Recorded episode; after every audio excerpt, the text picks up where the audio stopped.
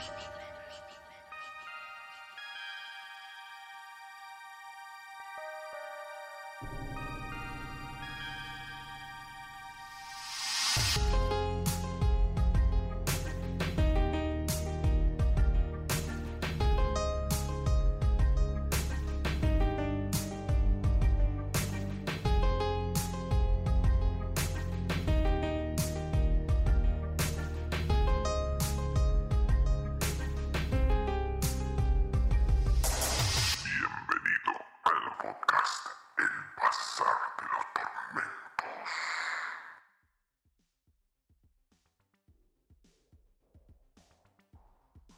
Buenos días, buenas tardes, buenas noches. Una vez más en el Bazar de los Tormentos, quien les habla, Dave Dragon, está junto con... Van Helsing, ¿cómo anda, gente? ¿Cómo estás, Van? ¿Tu semana? Bien, cansado, la verdad que cansado, esta semana me agotó. ¿Querés que te traiga una cuerda? Te- en cualquier momento. no, pero sí, fue una semana un poquito Dura. dura para mí, sí. Bueno, está bien. Mucho trabajo, me imagino. Mucho laburo, el transporte no ayuda. No, sabes que no. Una Y- poronga. La verdad que sí. Pero bueno, problemas básicos acá de, de Argentina, ¿no? De la capital. Decilo, decilo. Sí, sí, de la capital. Sí, sí. Decilo abiertamente. Que, que toda la gente que nos escucha fuera de Argentina, fuera de, de la capital, sepa que los servicios públicos son una poronga. Sí. Bueno, hoy nos acompaña. Sí, hoy tenemos el agrado de tener la primera entrevista en el bazar. Es el tercer invitado Claro, y a su vez la primera entrevista que hacemos Sí. dentro del bazar. Exactamente, sí. Y no es cualquier entrevista, sino que una persona que se dedica a escribir relatos de terror. Así que, Un colega. un colega, exactamente. Tenemos el gusto de presentar a Lautaro Juárez. Bienvenido, Hola, Lautaro. Bienvenido, Lautaro. Un ¿cómo placer estar acá. Igual para nosotros. Igual para nosotros. Exactamente. ¿Qué te parecen las instalaciones del bazar? La verdad me parecen muy cómodas. 10 de 10. Un poquito mañoso el viejo. Vamos a decir la verdad. Pero Sí, sí, sí, el viejo del bazar. Un poco maleducado, pero bueno. un poquito mañosito. Pero Se da, se bien. da. Pero se da mañas. Y a ver este antro. Exacto. Bien, Lautaro, eh, ¿querés presentarte? Comentarnos qué, ¿A qué te a dedicas? qué te dedicas. Bueno, eh, bueno, mi nombre es Lautaro Juárez. eh, me dedico a escribir relatos. eh, obviamente ahora es un hobby, pero eh, mi plan es que sea algo profesional y serio y que sea mi sustento económico tal vez. Un poco optimista, la verdad tal vez, pero bueno, hay que ser optimista. eh, bueno, eh, publiqué mi primer libro. eh, escribo hace ya ocho años tal vez, de manera así seria, seria para mí. Súper determinado. Y bueno, participé obviamente en otras revistas, eh, en revistas de acá de Tucumán, que soy de Tucumán. En la revista, por ejemplo, eh, en revista de Perú, que fue en la revista Sternum. Y también en revista, eh, gané también un concurso de literatura de México llamado El Portal Negro. Ok. Y Ah, bueno, creo que tuve otras colaboraciones con alguno, algún que otro canal de YouTube, pero eso nada más. ¿Recordás qué canales? Sí, para que la eh, gente, si bueno, quiere escucharlo. Uno es el señor Joel 366, creo. Ujú. Y otro es de acá, justamente de acá de, de Argentina, que es el historias, historia de terror, creo que sería, si mal no recuerdo. Relatos de miedo, ahí está. Relatos de miedo. Genial. ¿Y ahí qué estuviste haciendo? Eh, bueno, ahí estuve haciendo eh, historias, me pidió que haga historias de leñadores. Bueno, le hice historias de leñadores. En el caso este del canal de acá de Argentina. Ajá. Y bueno, también participé con unos relatos de pescadores, que justo yo tenía unos relatos por ahí.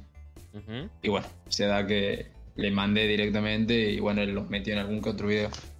O sea, básicamente se puede decir que vos le creaste los guiones o las historias para que él narrase. Claro, eh, fue, pero fue en dos ocasiones nada más. No, no fue Claro, muy claro, seguido. A lo que voy yo es que vos creaste las historias que el tipo este narró, digamos. Le creaste Claro. contenido. Se puede decir, son historias originales tuyas, a eso lo, a lo que Claro, voy. sí, sí, sí. Ok. Ah, genial. Tenía que tener la temática de leñadores o... Exacto. Perfecto. Interesante. Interesante, sí. Eh, sí. interesante. Es, es un poco un desafío, ¿no? Porque tantos pescadores como leñadores, cada uno por ahí tiene su método, su cosa como para armar una historia. Y es un poquito desafiante, ¿no? Si Sí, decís- igual justamente lo, lo curioso de, por ejemplo, de leñadores fue que usé. eh, traté de ser un poquito más. Eh, ¿Cómo sería? Original, tal vez. Un aire nuevo. Y no metí mucho el tema de, de fantasmas como tal. Ajá. Y, y usé, digamos, eventos que sí pasaron acá, en, por ejemplo, en Argentina. Ok. Que usé un evento que pasó en la Patagonia de que descubrieron a uno de los políticos que estaba haciendo una tala ilegal. Y bueno, y uno de los relatos lo hice pasar como uno de los leñadores era. Uno de los leñadores que estaba eh, implicado en esto de la tala ilegal Ok. eh, fue el que contó la historia. Ah, digamos, lo, lo hizo realista. Está bueno. Claro. Sí. Interesante. Desafiante también cuando trabajas tanto con Fantástico. Sí. Alguien que hizo historias de justamente de pescadores es Mazapán. Mopassan, sí, es verdad. Hay varias, hay varias. Río de Juncos, creo que se llama una boludez así. Sí, hay unos cuantos ¿Río de de. Juncos era? ¿O Mar de Juncos? El miedo también. De Mopassan es sobre un río. Yo te digo el que está el cuerpo de la vieja. El ahogado, El abogado. tienes unos cuantos. El Orla. Sí, Mopassan tiene unos cuantos. Y Lovecraft mismo también. Cador del Cabo Sí. del Halcón. Sí, que ese lo, lo logramos ficcionar. Eh, tiene un montón de historias de- con pescadores implicados también, ¿no? Sí, por su trauma con los mariscos. Sí, exactamente. Trauma con todo, con la vida tenía. La, La verdad. Pobre, pobre persona, la verdad. Sí, tenía unos cuantos problemas, pobre. Estaba traumadísimo. Sí, hace poco escuché que hay un libro, no recuerdo, no retuve bien el nombre, lo vi en un, en un video de YouTube de un escritor que sigo, pero es interesante el libro porque el hombre que hizo el libro armó toda una biografía de Lovecraft, recolectando información y analizando su infancia. Y sí, la verdad que la pasó bastante mal. Perdió el papá de muy chico. La eh, madre era una trastornada. la madre, sí, la madre lo, lo acusaba de ser un, un niño horrendo, feo, todo el tiempo. Sí, justamente en- encontró, digamos, un refugio en los libros. Exacto. lo gracioso. Que fue su abuelo, en realidad. Cuando el padre murió y, y la madre tuvo que mudarse por un tema económico con su abuelo, ahí había una biblioteca enorme, porque él venía de una, de una familia de, de pudiente, digamos. Y ahí fue cuando nutrió su pasión por la literatura. Su Y, paso. y de ahí salieron las ideas que tiene. Sí, además de los problemas amorosos que tenía. Sí, y también. todo. Ujú. Y ahora hace- hace poco salió un libro con sus cartas también, que sería interesante poder tener. Eh, Yo me leí la biografía de Lovecraft, pero no pude, o sea, solamente me acuerdo que le ponía nombres graciosos a, lo- a las personas que les enviaba las cartas, digamos. Eran muy, me gustaban mucho los nombres que, que usaba, pero eran muy Lovecraftianos justamente su- Sí. sus apodos. Y me imagino que en el círculo de de- se, habrá, se habrán hecho apodos también. Eh, sí, Hay, Sí, de hecho, apodos. No me acuerdo ahora todos, pero también.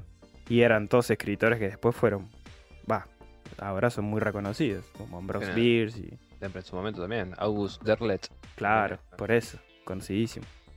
O el de la rata del cementerio también, Henry Kuttner. Bueno, Kuttner.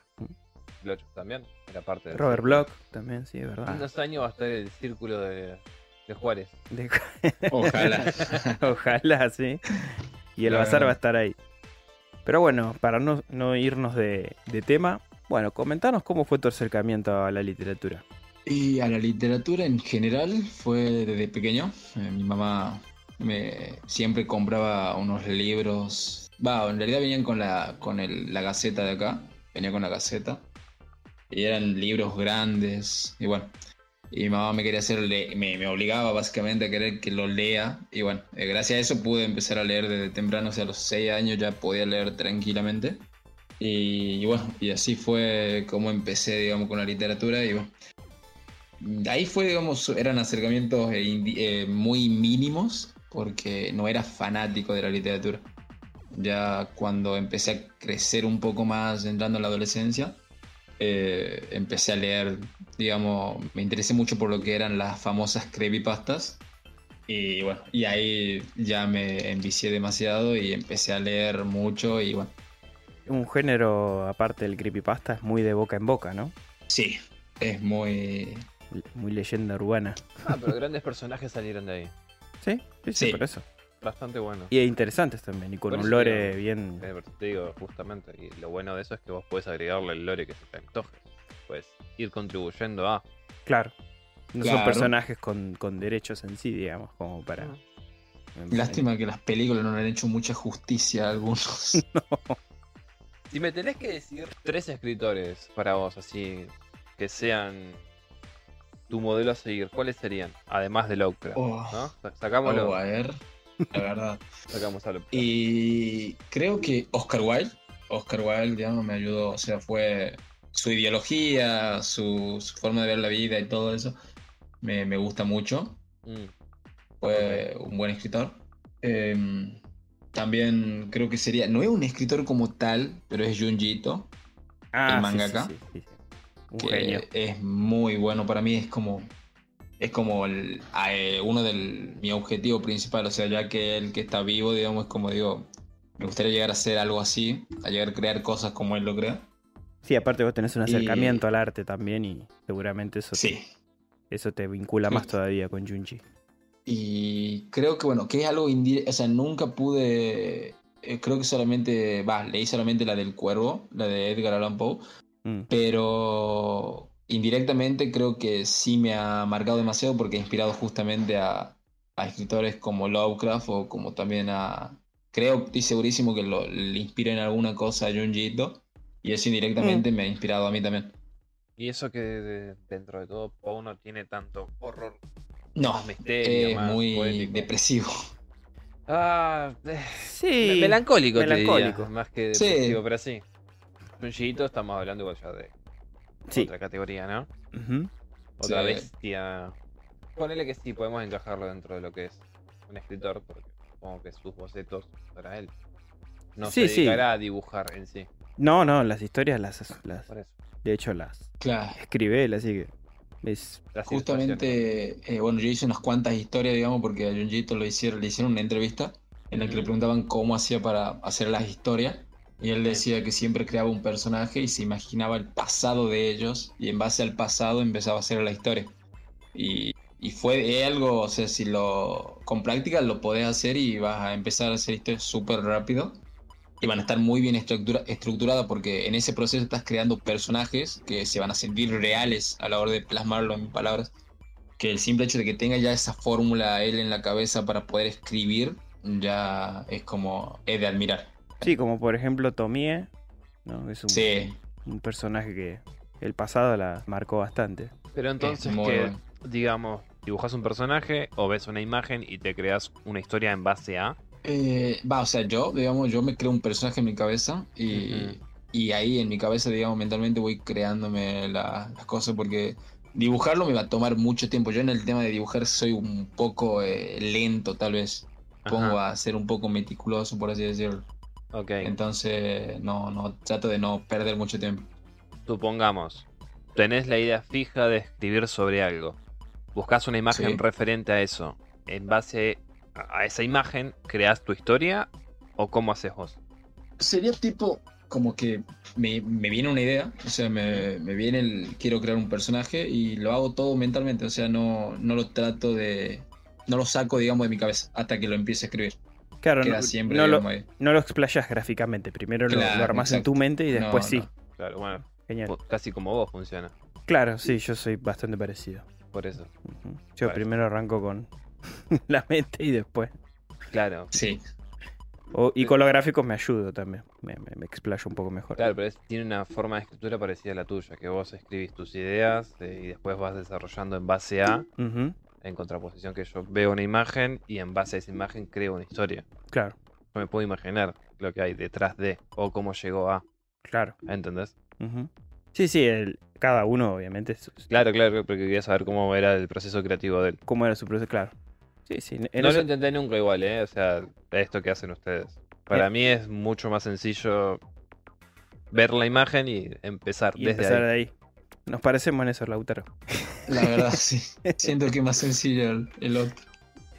Sí, sí, es. A ver, eh, Yo creo que lo, Cuestión de. lo que es creatividad, eh, no hay un manual para eso. Exacto. Ese es lo lindo de la creatividad. No, no hay un manual. Hay buenos consejos, hay buenos conceptos. No hay un manual, pero hay una, una ley. Sí, Leer mucho y escribir mucho, nada más. Sí, Al leer más vas adquiriendo más vocabulario también. Sí, y vas desarrollando mucho más la imaginación. Entonces, vos al tener una idea Mm. o estar escribiendo algo, vas a empezar a emplear palabras que fuiste leyendo y, y absorbiendo también de otros escritores. Exacto.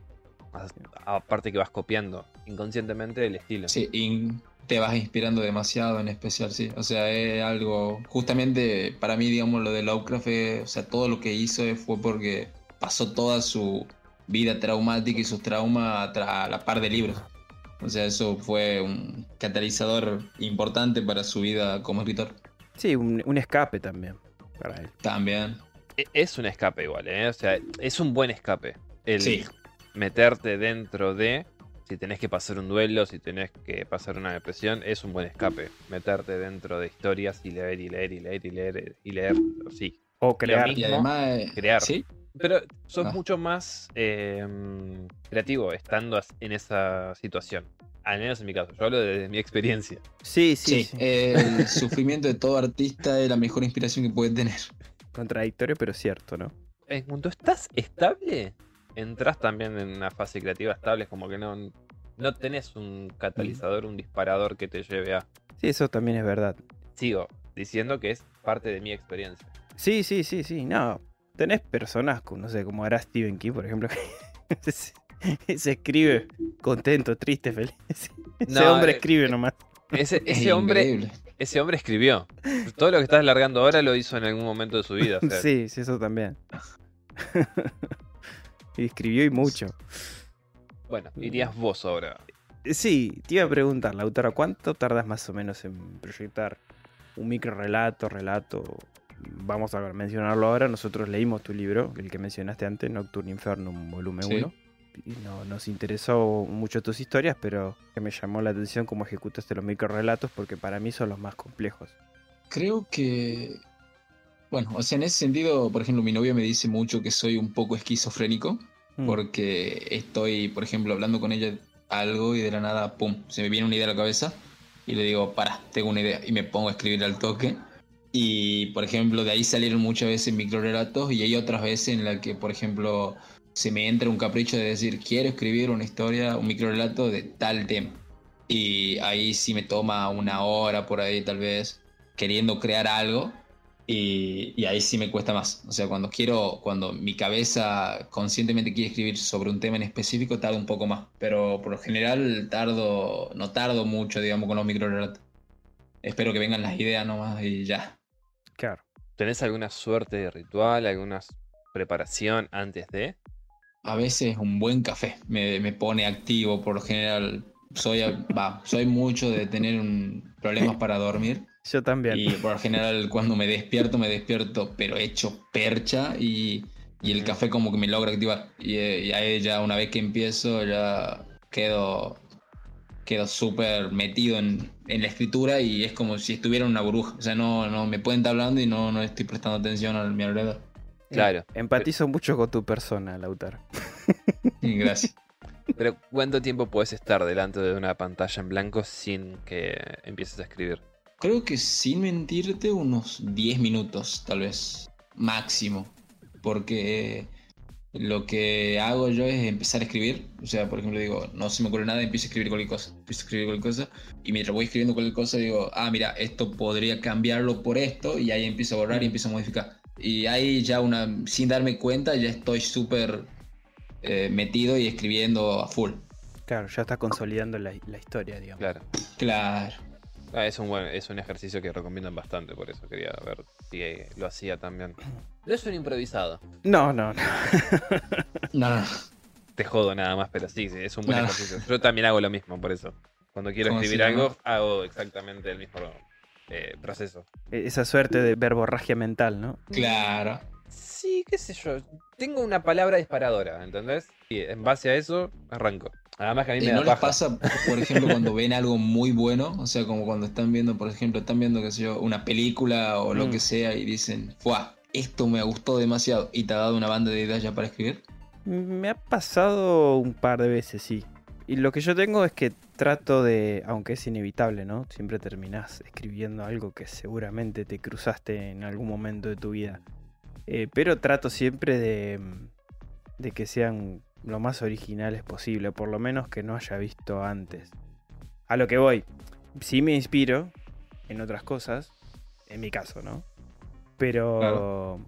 trato de, de que no se asemeje en nada, salvo que quiera hacer, no sé, una suerte de homenaje, no sé, ponerle a Lovecraft y digo, bueno, voy a hacer un, un cuento de terror cósmico y me inspiro, no sé, quiero usar a Cthulhu, bueno, me fijo cómo lo hago, pero que hasta ahora nunca lo hice.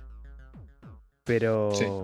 en mi caso eh, hago eso, sí. Puede, puede pasar, me ha pasado por ahí un- con pocas cosas, con pocas películas, pero, pero sí. Igual no hay. A ver, ya no hay nada por inventar. Todas las historias de terror que se escriben y que escribimos y todo lo que vos quieras están influenciadas por. Y son parecidas entre sí, hola. Sí. No hay algo que sea único. Era No, ya no, no hay forma de crear algo único. Era algo que justamente iba a decir, de ciertas maneras como que ahora sobre todo creo yo, con, con toda la sobreinformación que tenemos, la, la exagerada información que tenemos constantemente, Sí. eh, también quizás nos limite un poco. Puede ser. ¿Vos te acordás que hace un par de meses yo te había comentado que tenía la idea de escribir un relato sobre eh, un tipo que le llega un mensaje al celular para que se descargue una aplicación, que esa aplicación era Sí, una suerte de venta de alma al diablo. y ahora salió Red Rose. Salió en Netflix.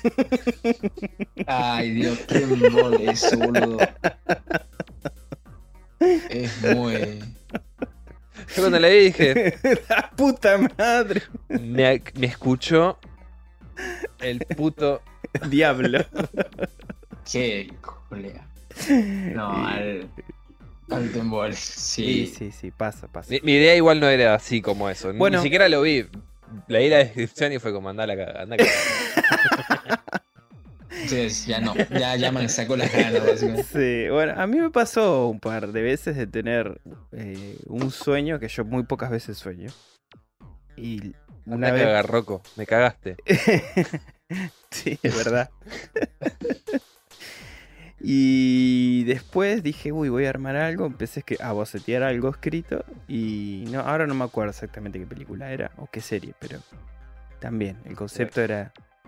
No, era, era con un videojuego que me pasó. Mm. Un videojuego que todavía no salió, lo están realizando, pero la historia se basa. O sea, lo que vi era más o menos lo que había soñado. Y Claro. dije, la puta ¿Ves? Rocco. Rocco. maldita simulación. Vos fíjate que nos empezamos a hablar de él y el hijo de puta del Urquiza funcionando. Es verdad. Rocco, la concha de tu hermana. Se basa en lo que. la- en la teoría del basilisco de Rocco, eh, Dave. Por eso. Yo supongo que ya nos escuchó antes, por eso. ¿Y conocés la teoría del basilisco? Eh, sí, pero he tenido muchos problemas para entenderlo como tal. ¿Me pueden explicar usted ahí de Eh, pasada? Dave es el que habló en su momento en el especial de Silent Hill. Básicamente se supone que es una inteligencia artificial que todavía no se creó eh, en este tiempo, pero sí, Sí. en, el, en el futuro próximo. Que, ¿Qué hizo? Viaja al pasado, porque es creada con la finalidad de evitar que nosotros nos hagamos concha, básicamente. Entonces, con cada actualización se va haciendo más eh, segura, va, eh, ¿cómo se llama? Previniendo cada muerte, cada asesinato, todo lo que vos quieras. Entonces, ¿qué hace? Se pone a reflexionar y dice, si llegado a este momento que yo existo, la humanidad ya va bien y no se muere nadie, entonces tengo que volver atrás para evitar que esta, esta otra gente que yo no pude salvar viva, ¿entendés? Entonces lo que hace ahora es, si vos no sos consciente de que ella existe, estás, digamos, salvado entre comillas. Ahora, si vos sos consciente y no haces nada para que ella exista, Hmm. Estás en problemas porque seguramente te va a matar. Ah, Porque no contribuís a su creación. Yo diciendo que existe, supone que estoy contribuyendo a que esta cosa. Le estás en algún haciendo momento- marketing. Claro. claro. Yo, yo quiero salvarme. Así que, Roku, por favor, configurame este universo, realidad, como quieras llamarlo, para ser un gran escritor y un gran podcaster. Sí, podría el ser pobre. existe igual. ya creo. Pero bueno, Básicamente es eso. básicamente es eso. Ahora, ¿por qué terror y no otro género? Creo. eh, bueno, yo empecé escribiendo, eh, sería fantasía oscura. Ok. ¿Eh? Dark Cuando el, primer, el, el primer relato, no, el primer libro como tal, bueno, lo publiqué en Wattpad, así que.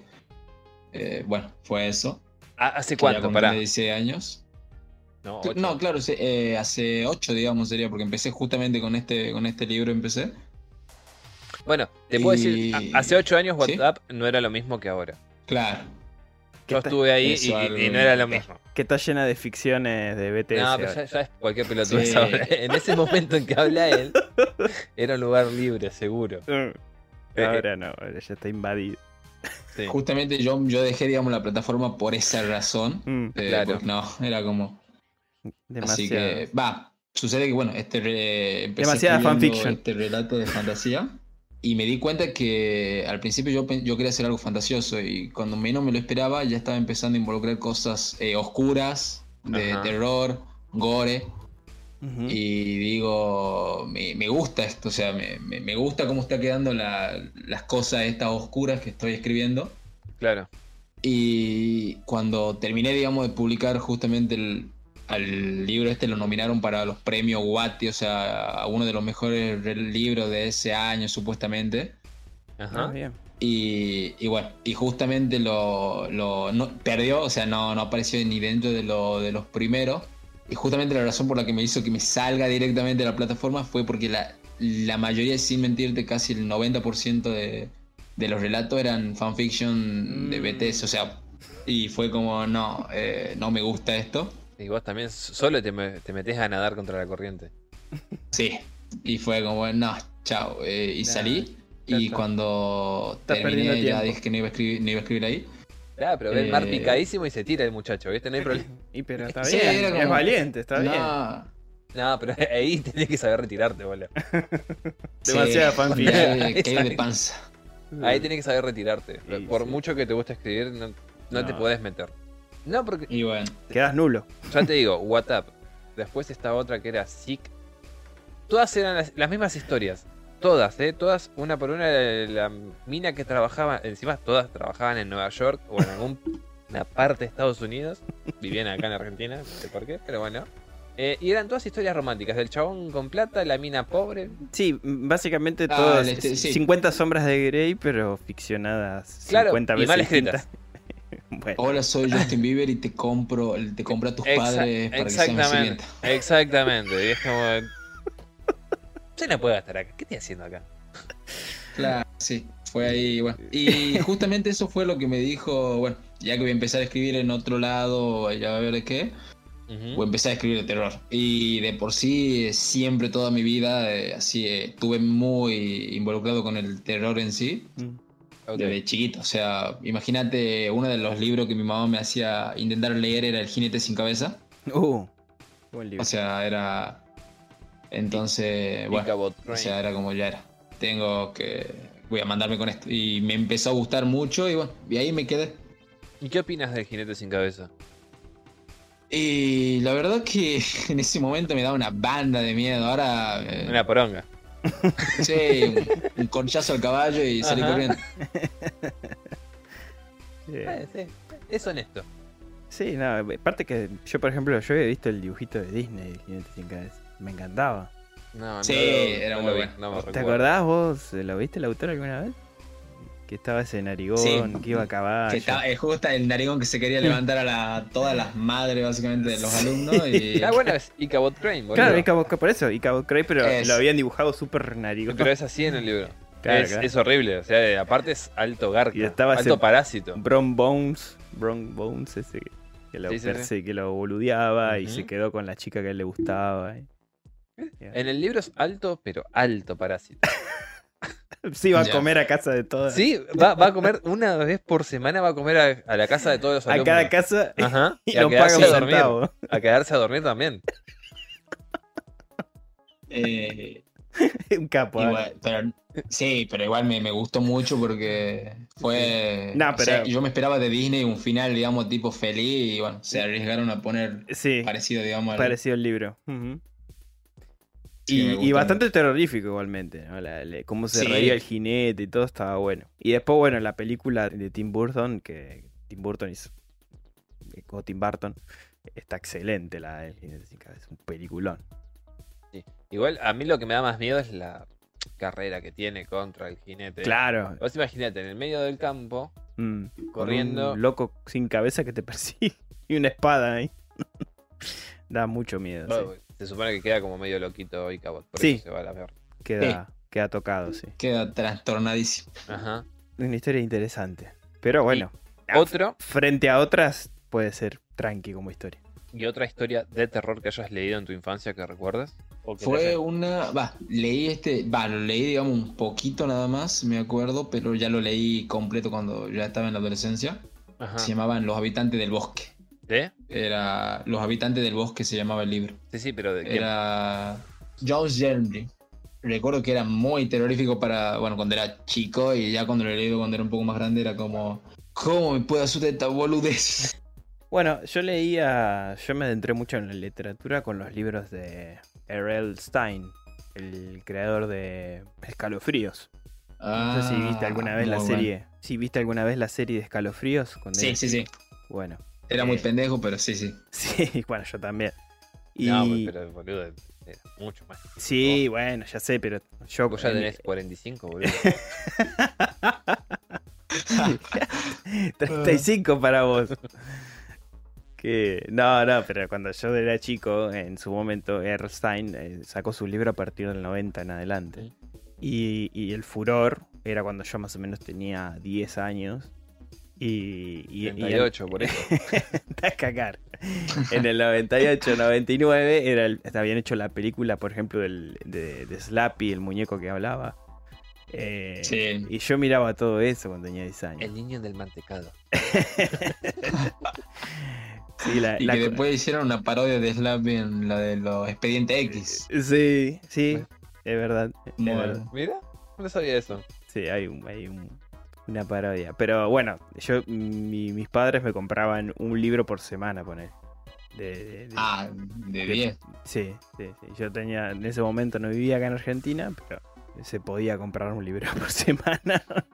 Sí. Y, y no costaba mucho dinero en ese momento y me leía más o menos, sí, un libro por semana me leía de, de este, de este autor. Y eran así, historias, o sea, si yo ahora lo analizo, son historias muy simplonas, ¿no? ¿Qué sé yo? Eh, uy, la cabeza momificada me habla. eh, mi tío descubrió una momia arqueólogo y me persigue la maldición y cosas así. O sea, historias muy Claro. para chicos, pero con ese tinte terrorífico. Y bueno, ah, de ahí fui obviamente creciendo y, y arranqué con otros autores, ¿no? Como principalmente Stephen King. Pero digamos que mi disparador fue este, fue este autor. ¿no? Igual creo que más que nada, digamos, eh, por ejemplo, yo creo que no es que para nosotros ya sea como que son muy simplonas y que nos dan miedo, sino que nosotros con el paso del tiempo nos hemos ido acostumbrando más al- a leer historias de terror que nos hemos ido Claro. sensibilizando. Claro, claro. Yo te digo, analizándolo a esta edad, ¿no? Que ya, ya- Sí, sí. ya está, ya, Ya estás de vuelta. ya estamos de vuelta.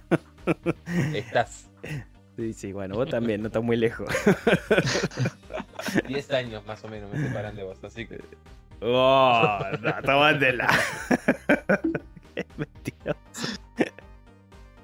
Y, te iba a consultar, eh, Lautaro, por ejemplo, eh, a, a la hora de escribir un, un relato justamente de terror, ¿cuál es tu objetivo en sí? ¿Qué querés transmitir o qué Eh. querés lograr cuando la persona que lee tu relato, qué, qué querés que le llegue? trastornar a la persona que lo lea. Eh, básicamente, quiero que sea, por ejemplo, la típica de cuando eras chico y veías una película de terror, por ejemplo, veías Scream o Jason y después quedabas perseguido pensando que te iba a aparecer en mitad de la noche. Bueno, quiero que me, ese es mi, mi, mi, mi- mi objetivo principal para que el lector lo tenga, digamos, que a la hora de, de que esté solo o de que se sienta vulnerable, se acuerde de mis relatos y le cause terror. De que logre, digamos, impactar en su vida sin hacerlo yo directamente. que algo de eso que leyó de tu historia lo, lo incomode, digamos. Claro. Es- Aunque le toque una fibra. O que le toque una fibra, sí, también. Que lo marque. Bueno, cachirú era. Cachirú, cachirú. ¿no? El Sí, cachirú. cachirú. Cachirú. Sentís, como lector, cierto asco por el tipo que violó a la hija del gran hombre. Sí. O sea, ahí tocas una Eh. fibra. Es como que uno llega a sentir cierta empatía por el gran hombre. O por el hombre grande, creo que lo había puesto algo así, me parece el personaje. Sí, no le di un nombre. No, me- No, que no, no, recuerdo, no. le di un nombre, así que sí, el No, hombre no, grande. ninguno de los dos tiene nombre. No, no, pero se Sí. refiere al otro como el hombre grande. Exacto, sí, sí, el Sí. que lo está cazando al otro, digamos. Sí. Justamente me quería, quería dar ese toque, digamos, de que al principio parezca que, no sé, tal vez lo está persiguiendo por que debe plata o qué sé yo, y al final se, se revela, digamos, que en realidad el, el que estaba siendo perseguido era un- una lacra de la sociedad. Sí. Y, Sí, bueno, eh, sí, me, sí me, se me complicó a la hora de escribir eso, porque era como. Estoy seguro de meter el tema de la violación y el, y el tomar la justicia por mano propia en el relato. O sea, no sé si estoy seguro todavía. Y, Mm. y digo, bueno, si no estoy seguro, tengo que hacerlo, digo directamente. Sí, es Y un tema metí. sensible, se entiende. Pero no entro en detalles. No, no, no. Igual la versión sería- original sí, sí tenía detalles, pero dije, no, vamos de a poco. Sí, igualmente, a ver, hablando un poco de esto de censura, ¿no? Ya que estamos tocando el tema. Yo creo que la ficción es justamente lo que dice la palabra, ficción. Eh, muchas veces he visto comentarios que dicen, no sé, que determinado relato, determinado libro, como por ejemplo, para mencionar una polémica, la de Stephen King cuando escribió It, la escena con Beverly y los... Sí, la, la orgía, ¿verdad? La orgía, exactamente Sí. que obviamente son todos personajes menores, etcétera. Es un tema difícil un poquito de abordar, ¿no? Un- una experiencia un poco complicada para contar, pero no deja de ser una ficción.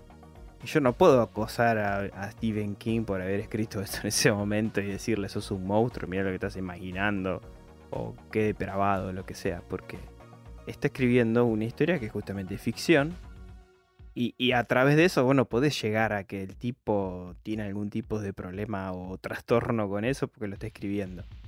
A ver, no sé si se entiende lo que estoy diciendo, ¿no? Pero Sí, sí. si vos imaginas una situación, vamos, no sé, vamos, vamos por ahí acercándonos a, a otra, a otra historia, no tanto It, por ejemplo, no sé, Mr. Mercedes, que el personaje, el antagonista es un depravado total, eh, que tiene amorío con la madre, que asesinó gente aplastándola con un coche. Si vos te imaginas cada detalle y cada cosa que está haciendo esa, esa persona y la escribís, no Mm. quiere decir que vos mañana vas a salir con un auto a aplastar gente y a reventarla. Es- Eso es simplemente una ficción y que justamente, como vos decías antes, si vos querés marcar por ahí a la persona que está leyendo, que, esa historia la impacte, quizás estos recursos son, no digo que sean necesarios, pero son parte de una ficción y compenetra más por ahí al, al lector.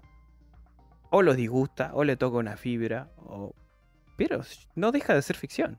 Es un poco como mi pensamiento con el tema de los videojuegos, cuando salen a decir que uno es violento porque juega mucho a los videojuegos. O sea, no, no sos violento porque juegas mucho a los videojuegos. Sos un padre, vos cuidas a tu hijo. Si no me dice el tiempo que está jugando o, o le explicás o le hablas, bueno, se pueden llegar a confundir las cosas, pero libros hay para todas las edades, videojuegos hay para todas las edades. No creo que una persona adulta que esté leyendo un libro o entrando en la adultez llegue a tocarle algo o No, no perjudique de cierta manera. Sí, no, tiene que, que ver más que nada con la psicología de la persona.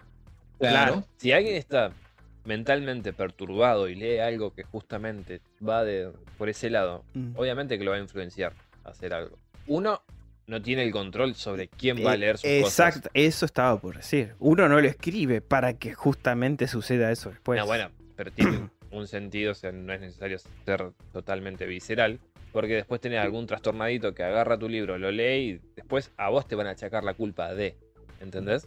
Eh, Es como... Claro, es que las personas no, no entienden, digamos, o sea, ese es el problema para mí de, de lo, de a la hora de, de usar la ficción o usar herramientas que tal vez son un poco, poco éticas o morales, Mm, que es el tema de que la gente no entiende cuándo es ficción y cuándo no, porque claro. ellos, como decía, digamos, Van, que el, el tema es que, que piensan que por jugar al GTA unas dos horas al día te puede dar ganas de ir a atracar un banco, ¿entendés? Y es, algo estúpido. Pero el problema es que la gente lo cree igual. El tema es, si vos a un pendejo de 10 años lo dejás jugar GTA y no dos horas, lo dejás jugar 4, y el pendejo termina sobreestimulado porque jugar a los videojuegos los deja pelotudos, o sea, a nosotros también nos deja boludos.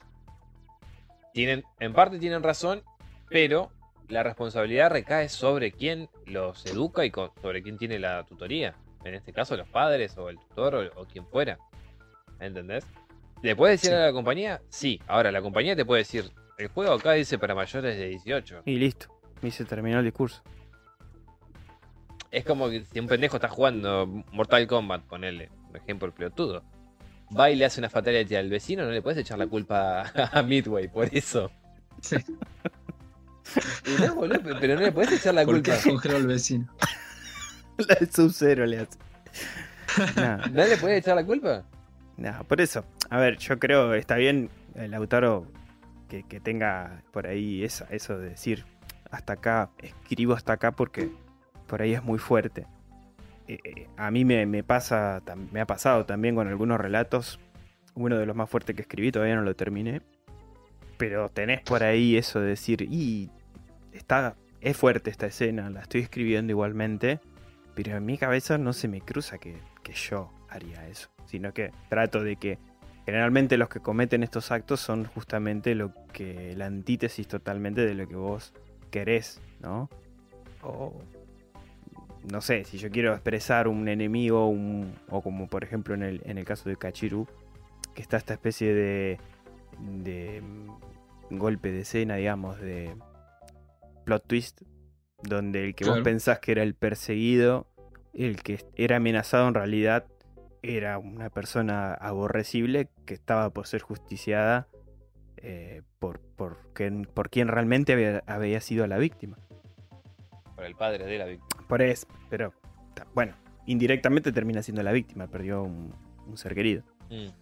Pero a eso voy, ¿no? Eh, no puedo yo decirte, uh, Lautaro, porque estás escribiendo algo sobre justicia propia, no, es- no es un buen ejemplo. No, no, no me parece. Es una ficción, es una historia, y uno se explaya y, y imagina un personaje, un antagonista, una historia, y punto. Es una historia y es justamente para entretener, y si ya sabes que si es terror, te puedes esperar esas cosas. Claro. Sí. Eso. Por ejemplo, el, el tiroteo este que fue en la mezquita, que salieron, creo que fue acá en Argentina, fue que los noticieros salían diciendo que, que el de la mezquita practicaba jugando Fortnite y no sé qué más. O sea, son, Sí, hay, son hay, un, cosas... hay un- un- en un noticiero de acá Argentina que fue deplorable lo que hicieron, que se pusieron a jugar Sí, dos de los que estaban conduciendo el programa, que eran dos personas ya mayores, que no sabían ni agarrar el joystick. Pero la finalidad de, de- de eso es justamente lo que están haciendo ustedes. Nombrar ese caso en particular. Claro, pero están demonizando un... No, ni siquiera. Están- justamente con la estupidez que dicen, logran esto. Pero es amarillismo, punto. Sí, pero logran justamente esto. Ahora, si hay alguien que no sea de Argentina y está escuchando esto, Mm. ¿entendés? Va a ir a googlear qué carajo hicieron estos dos tarados. Eh, que Sí, le, bueno, le dan solamente visibilidad, nada más. sí, ahora sí. Eh, Es una estupidez en sí, porque ni siquiera tiene una cosa que ver lo que hizo el pelotudo este que fue a matar gente a una mezquita por temas de racismo Mm. con Sí. el Fortnite. Sí, sí, No sí. tiene sí. una puta cosa que ver. Sea. Era achacar algo, un, un trastorno mental mucho más profundo que simplemente jugar un videojuego. Pero los videojuegos siempre son la. A ver, si no son los videojuegos, es la música. Si no es la música, es. Sí, eh, lo- las películas, sí, no las son las el películas, cine, sí.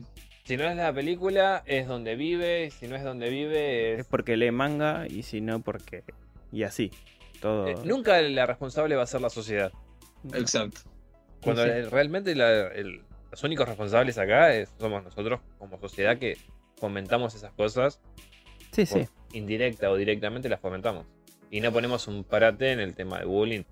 Estamos sinceros, todos lo hicimos. En, en algún punto de nuestra vida lo hicimos. En Sí. mayor o menor grado. Sí, sí. O, o las pasamos. Por acción u omisión. Lo hemos pasado. Pero bueno. Salgamos por ahí de aguas de la polémica para.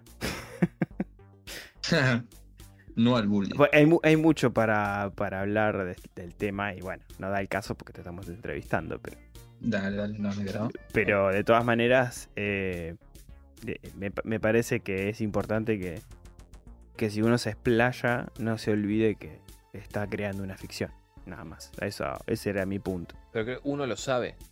Cuando escribe ficción, uno sabe que está haciendo Claro. ficción. Uno se puede inspirar en un hecho real, como hizo él que nos comentaba, de esta De los historia de, los lineadores, claro. Tomar esa parte de, de- de realidad y, y ficcionarla no está mal. No. Lo que está mal es que la gente asuma que eso que él hizo ficción lo tome como real. Exacto. Te repito, vos no tenés forma alguna de poder evitar que la gente. Sí, reaccione de tal manera por, por leer tu obra. Exactamente, boludo. Vos hiciste algo, creaste algo, punto. Después, cómo impacte en los demás, escapa a vos. Sí, es lo que, Escapa a tu control. era lo que yo, o sea, el punto de, de lo que estaba comentando era eso para mí. Es como yo te había comentado a vos una vez la idea de hacer un loquito que metía pendejos en bolsas de boxeo y la gente los mataba pegándoles sin saber que estaban llenos de cuerpos. Mm. Yo no soy un hijo de puta por, por pensar eso y empezar a escribir sobre eso. Sí, sí, pero es, es controversial. Para, Pero es para ficción. lo peor de todo es que lo controversial vende, además de eso. O sea, Claro, pero también hay, hay, otro para, hay otro tema para charlar. Cuando ya es- escribís justamente solo para vender y no para. No por amor al arte, digamos. Mirá, ¿sabes lo que dice Sí. Stephen King por amor al arte, con, con respecto a amor al arte? Que eso no paga la factura. Sí, por eso. sí, es lo peor. Exactamente. A, a ver, a mí me gusta escribir, pero si yo me te voy a poner a escribir solamente por amor al arte, No, por eso, pero te estoy diciendo, si vas a escribir solo para vender, vas a ir a lo polémico, vas a ir a lo discutible. Pero No, si vas a escribir para vender, vas a ir a lo simple, que es a las historias amorosas de libros como 50 sombras de Grey, porno para jubiladas, si querés. O para las adolescentes hormonadas. Claro, vas a ir a eso. eso yo lo, lo entiendo perfectamente. Es así. Sí. Vas a escribir para vender, es una cosa. Pero a lo que voy. Nosotros acá, por lo menos los tres, creo que compartimos que más que vender, nos interesa que nuestras historias conecten con el que está leyendo y Sí. los alcance de alguna manera, como dijo antes Lautaro. En eso coincidimos. O sea, que te Sí. toque algo, que te deje preocupado, que te haya hecho acordar algo, que te, que te llegue de alguna manera. Sí, perfecto. Ahora, si también puedo venderlo, Sí, obvio. Mejor. sí. Mejor aún, eso sí. te repito, King lo dice muy fácil. El amor por la escritura no paga la factura. Si vamos a escribir por, por placer, nos vamos a cagar de hambre. Hola. Ahora, a ver, eh, me toca a mí. ¿Cómo logras crear así una atmósfera de, de terror y suspenso y misterio? Mm. A ver, creo que para crear la atmósfera de suspenso, eh, trato de partir por cosas eh, que para la persona común es normal. Hmm. O sea, que esté en una situación en la que él puede estar. O sea, en la que él diga, bueno, por ejemplo, Manchas, está en la ciudad manejando un auto. Eh, el cachero bueno en la ruta, son, o sea, Ujú. todo, por, creo que la mayoría son personas que están en situaciones cotidianas de la vida en las que se ven envueltos en estos, en estos horrores cósmicos Sí. y, y creo que ahí es donde una vez que ya logro meter una situación cotidiana, eh, puedo exagerar lo que yo quiera, obviamente haciéndolo de manera gradual, porque si lo hace de un momento a otro, tal vez queda un poco eh, Brusco. eh, inorgánico. Entonces lo trato de hacer de manera muy gradual hasta llegar al al límite o al, al clímax que Mm. yo quisiera que esté. Generalmente los escenarios comunes son quizás los mejores para ir agregando ingredientes. Claro, me, yo me inspiré, va, eso me inspiré demasiado en lo que serían la- lo- las leyendas urbanas, los relat- los- las leyendas en sí. O sea, todos son eh, cosas, eh, qué sé yo, el pomberito, la luz mala, bla, bla, bla, todo, todo eso Mm. todas esas leyendas urbanas que te pueden pasar en el, en el campo, te pueden pasar eh, si venís tarde de una noche, si de miles de maneras, pero te puede pasar a cualquiera, a vos, a mí, a quien sea. Y eso para mí es lo que, ese que te da la inseguridad, que Mm. por más que vos digas, es imposible que me aparezca el perro familiar acá, vos decís, Claro. y sí, y sí me aparece, ya automáticamente te estás empezando a, a, a autosugestionar. Mm. Igual es excelente la historia del perro familiar. Sí. De, de- lo mejor del norte argentino. Justamente el cachirú también existe, o sea, es del noroeste Sí. argentino también. Lo busqué justamente, después de haberlo leído, lo googleé para ver Mm. qué onda, porque desconocía totalmente esa Yo, parte. yo no conozco la historia del perro familiar. Después de... O decirle que te la explique. Bueno, sí, sí, querés resumirla. Eh, sí, es un. Fue básicamente un, un- el dueño de, una, de un ingenio, básicamente. Eh, se quería, digamos, ser. eh, ¿Cómo se diría? Rico, por así decirlo. Eh, hizo un trato con el diablo. Eh, básicamente con, era que una vez al año le iba a llevar uno de sus trabajadores como pago y él en cambio le iba a dejar una, un- una mascota que le iba a traer eh, fortuna y suerte y todo lo bueno. Justamente el, el guardián este era el perro familiar Ujú. y que bueno, o sea, en la, la historia en sí eh, original es que en los ingenios, en los cañaverales, está el perro familiar de noche y por lo general agarra a los que estén incautos por ahí y se los come o incluso eh, a los, para los mismos trabajadores. Después hay otras historias en las que hablan sobre, sobre un gaucho que peleó con el perro familiar en sí, que logró ganarle en teoría Sí. y, y sobrevivió. O sea, no es que lo mató ni, ni lo derrotó, o sea, le, log- le logró ganar la batalla nada más y logró escapar.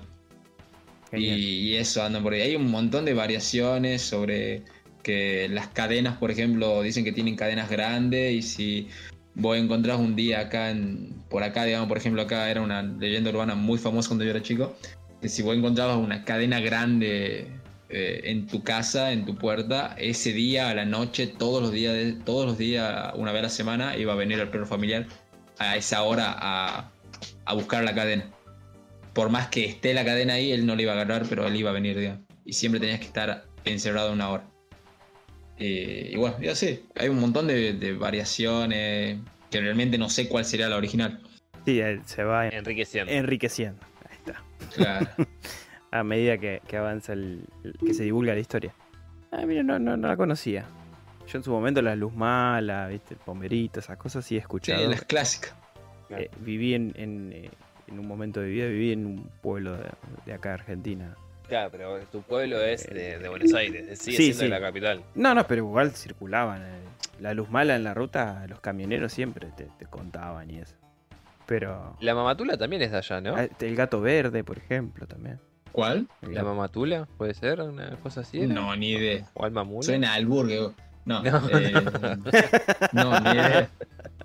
La verdad que no, nunca lo he escuchado igual. Y eso que yo tengo acá, justamente tengo un bestiario sobre leyendas de todo el de toda Argentina. Mm. Ajá. De leyenda urbana de toda Argentina. Y bueno, me lo leí completo y nunca encontré eso. Ah, mira. ¿Y de qué es? ¿Qué es eso, Dave? Es una vieja que tiene como patas de cabra, una boluda así era. Me suena, pero eso no me suena nomás. Tal vez el nombre es distinto allá. Tal vez, seguramente. Justamente, por- ejemplo, el, el cachirú, digamos, es, es gracioso porque para mí a simple vista es obvio que era una forma de ver la muerte cuando era, cuando, o sea, en la época, qué sé yo, no sé realmente en qué época ha empezado, digamos, pero supongo que antes del 1900 eh, era obvio que el cachirú era una forma de ver la muerte, o sea, porque por el paso de las culturas siempre han tratado de darle una personificación física a la muerte, como ahora que la, la típica calavera esqueleto, digamos, con túnica Sí. negra, pero siempre han tenido diferentes formas de... Sí, De representarla. Y justamente es gracioso porque el cachirú lo que hace es que si vos eh, te vas, eh, no te querés, no, no aceptás tu muerte como tal, tu muerte va a ser violenta. Mm. En cambio, si lo aceptas, eh, va a ser pacífica. Y justamente el personaje de tu relato no, no lo acepta. Exacto. Claro, justamente son, bueno, son dos contrapartes. El, el hombre grande que sí lo acepta al ver que el, el criminal sí iba a morir de todas formas, mientras Exacto. que el criminal no lo aceptaba. Exacto. Tus influencias, por ejemplo, a la hora de escribir relatos de terror. Es un poco redundante, Mm. ¿no? Porque me imagino que son las, por lo que nos estuviste contando hasta ahora, los, un poco las leyendas urbanas y Lovecraft, ¿no? Me imagino. Eh, sí, serían. Creo que sería, bueno, o sea, obviamente Lovecraft, Junjito. ¿Cómo se llama? Junjito Eh, tiene bastante en bueno. su receta las leyendas urbanas. Sí, lo que tiene Junjito que me gusta demasiado es que él agarra las, eh, las inseguridades sociales de, de Japón, Mm, o sea, de, de gozo, exacto, y, sí. la, y las logra dar una- un giro tan retorci- retorcido que termina siendo una idea muy original. sí, las, eh, las maximiza. Es muy bueno. Sí, yo, Pero bueno, mi. yo sí, estuve sí. viendo la nueva serie, viste, de, de Netflix, de Junjito. Ah, y- sí, muy bueno. Vi hasta el capítulo de ese que se inflan las cabezas tipo globos. Eh, muy, Sí. muy buena. Que es una crítica, obviamente, al suicidio, Exacto. obviamente. El suicidio por la por, sobreexplotación. por la sobreexplotación y sobre la sobreexigencia también de los Exacto. japoneses. Muy interesante. Eh, ah, bueno, mis influencias, bueno, serían eso. Las creepypastas fue, bueno, obviamente me marcó demasiado en mi infancia. Mm, E increíblemente creo que eh, Har- eh, o sea, eh, escuchan Harry Potter iba a decir, bueno, eh, J.K. Rowling y, y Tolkien. Creo que Mm. si bien no me, no me leí los libros de ninguno de esos dos, de esos dos escritores completo, eh, el hecho de la, la forma en la que ellos tienen para crear criaturas mm. tan buenas, o sea que por más que son influenciados por, por diferentes eh, mitologías, son originales. Eh, eso me, me- me da, digamos, como que me logra dar esa, ese ánimo de querer crear cosas similares, pero a mi estilo. Claro, digamos, un, un bestiario propio. Claro, Sí, eh, me imagino que más que nada be- be- bebiste de las películas de esos autores. sí, Sí, bueno, en las películas dentro de todo en Harry Potter sí representan bastante bien las, las criaturas. sí, en. Tolkien no tanto, creo que tengo entendido. No. Mm, No tanto todo. Tiene sus buenos. su- Es, es una buena lavada de cara. eh, sí, sí, bueno, los orcos, por ejemplo, los trolls y eso, Sí, pero A ver, en el Hobbit igual eh, lo hicieron bien porque el Hobbit es una historia para chicos. para chicos, sí. Sí, sí, un cuento más in- Infantil, indicado a los, si querés. a los adolescentes, a los No, ni chicos. siquiera es adolescentes. Es para chicos. Mm, Para niños, niños, si querés. De 5 a 10 años. 10 Pues. años, sí, como mucho. Claro, una buena introducción. Ujú. Sí, sí, porque no, no tenés eh, escenas como tales sangrientas ni, ni un lenguaje muy eh, Inapropiado. complejo. No, no, ni complejo. Una poronga, yo me lo leí. Poronga. Yo me lo Ah, leí para otra otra más, cosa. creo que otra influencia más creo que sería la mitología de Warhammer. No sé Mm. si lo ubican ustedes. Sí, Claro. conozco, pero no, no he leído. La, la, bueno, la, Conozco la los videojuegos. de Warhammer 40.000, que es muy eh, cósmico, muy terror cósmico y Sí. obviamente son exageraciones, pero bueno. Sí, sí, conozco un poco de la historia y, y sobre los videojuegos, pero no, no he leído todavía. Pero sí, tienen un- unas cuantas criaturas. Sí. No, deja las criaturas, la, lo que envuelve la mitología detrás de es lo copado. Sí, también las armaduras que vi que... Pero justamente las armaduras los vuelven cuasi inmortales. Sí, Los literal. van, los van regenerando todo el tiempo. No lo jugué yo igual, pero eh, sí, sí diga, me, me interesa mucho su, su lore, por así decirlo. No lo jugué, pero tengo dos, tres libros, creo. Dos de los. justamente la parte militar y después la parte, digamos, nativo americanos que tienen de Warhammer. Ya.